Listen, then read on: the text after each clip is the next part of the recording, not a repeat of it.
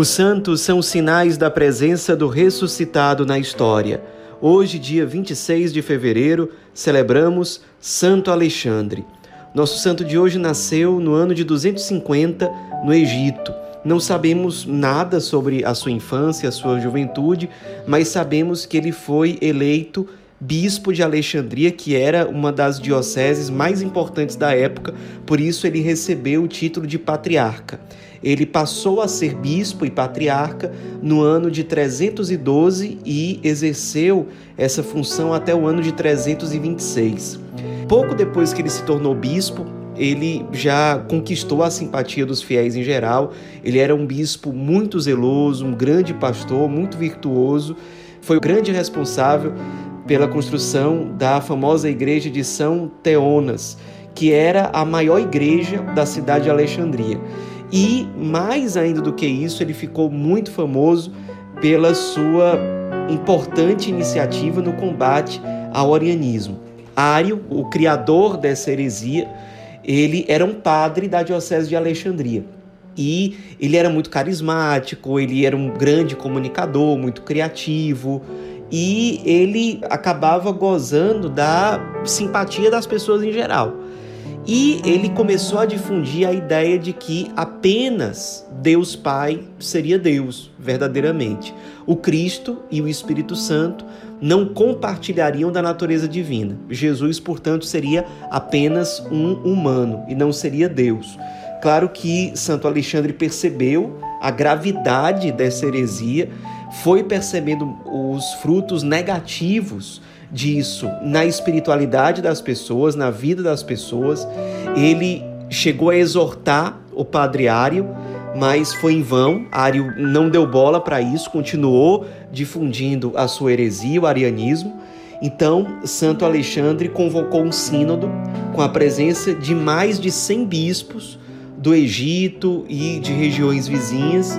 Esse sínodo declarou que o arianismo não era uma doutrina verdadeira, mesmo assim, Ário continuou difundindo as suas ideias e corrompendo não só os fiéis, mas também padres e bispos.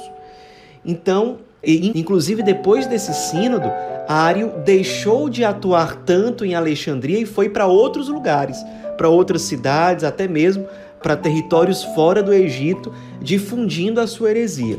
Então, o Santo Alexandre, percebendo que se tratava de um problema que se alastrava a toda a igreja daquele tempo, ele entrou em contato com o Papa da época, que era o Papa Silvestre, sugerindo ao Papa que convocasse um concílio para declarar com validade para toda a igreja e não só para o Egito que o arianismo não era uma doutrina verdadeira. Então, Silvestre, o Papa Silvestre, ficou muito mexido com aquilo, muito impressionado, e atendendo à sugestão de Santo Alexandre, convocou o famoso Concílio de Nicéia, uma cidade da Ásia Menor. Esse concílio aconteceu no ano de 325. Inclusive, o próprio imperador Constantino, na época, ajudou muito a realização do concílio, especialmente disponibilizando transporte para que bispos do mundo inteiro pudessem participar daquele concílio. Então o concílio acabou tendo uma representatividade gigantesca em termos de bispos. Santo Alexandre, claro, foi e foi uma das figuras mais importantes naquele concílio, porque ele conhecia muito bem o padreário, conhecia as consequências nefastas do arianismo na vida espiritual das pessoas.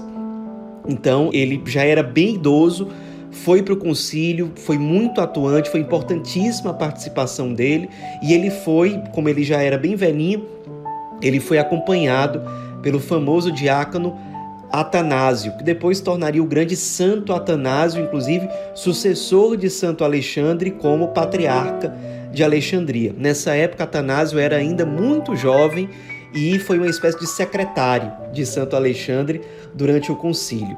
O concílio, no fim das contas, declarou solenemente aquilo que até hoje nós professamos dentro da oração do Credo.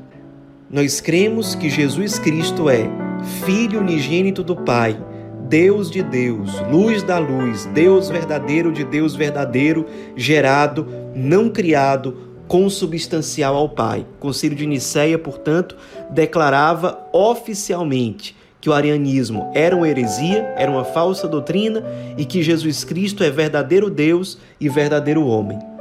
Então, Santo Alexandre, depois do concílio, voltou para Alexandria, foi recebido com muita alegria pelos fiéis que sabiam já a essa altura, os fiéis de Alexandria, que o padriário de fato proclamava uma mentira e era um risco para a fé das pessoas.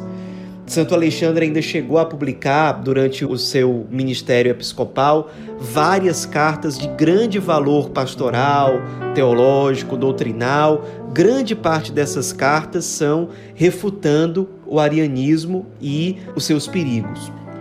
Santo Alexandre faleceu praticamente um ano depois do Concílio de Nicéia, no dia 26 de fevereiro de 326, cinco meses antes da sua morte, ele já havia colocado Atanásio como o seu sucessor, como bispo, como patriarca da grande e importante cidade de Alexandria, no Egito. Logo depois da sua morte, Santo Alexandre já foi venerado como santo pelos fiéis em geral, sobretudo do Egito. Nos inspiremos na vida desse pastor zeloso da igreja, do século IV, Santo Alexandre. Ele que lutou contra as falsas doutrinas, lutou contra o arianismo, foi servo da verdade, exatamente para lutar pela salvação das almas, lutar pela santificação dos seus fiéis, inclusive com o sentimento de comunhão com a igreja do mundo inteiro.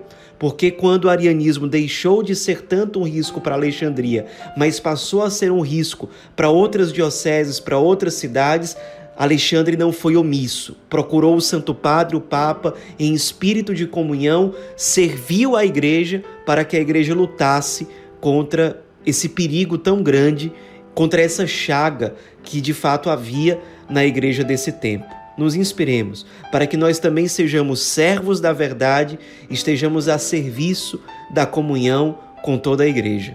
Santo Alexandre, rogai por nós.